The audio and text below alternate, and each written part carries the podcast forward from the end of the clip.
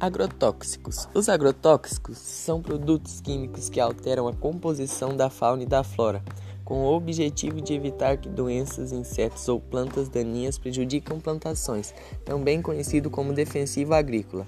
O Brasil é um dos países que dominam o maior uso de agrotóxicos do mundo, pelo motivo de que existem pragas que não tem nos outros países por causa do clima que é propício ao surgimento de pragas e ervas daninhas. Existem vários tipos de defensivos agrícolas, que são classificados em herbicidas, inseticidas, fungicidas e bactericidas.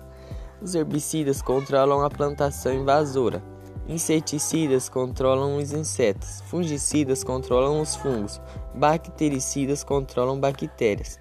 A Agência Nacional de Vigilância Sanitária classifica os agrotóxicos em quatro classes de dano à saúde humana pouco tóxicos, medianamente tóxicos, altamente tóxicos e extremamente tóxicos. Nos rótulos desses produtos, além das cores que representam cada classe, são indicadas também as doses de letalidade de cada uma.